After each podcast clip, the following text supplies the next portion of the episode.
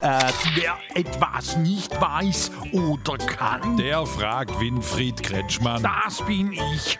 Was hast du wieder, Straublix? Hier Moritz Maloch aus Schaffhausen fragt, ob das stimmt, dass die Landsleute 65 Millionen unbezahlte Überstunden im letzten Jahr gemacht hätten. Wie, Beamte? Nein, richtige Arbeitnehmer in der Gastro oder Industrie. Das finde ich sehr beeindruckend und lobenswert. Tolle Sache, unsere arbeitende Bevölkerung. Stimmt, und wenn halt manche früher gehen, müssen andere länger bleiben. Ich träume manchmal von einer Welt, in der jeder selbstlos, fleißig und freiwillig einfach länger schafft, damit's Rädle rund läuft. Und alles im Gang bleibt. Genau, apropos Gang.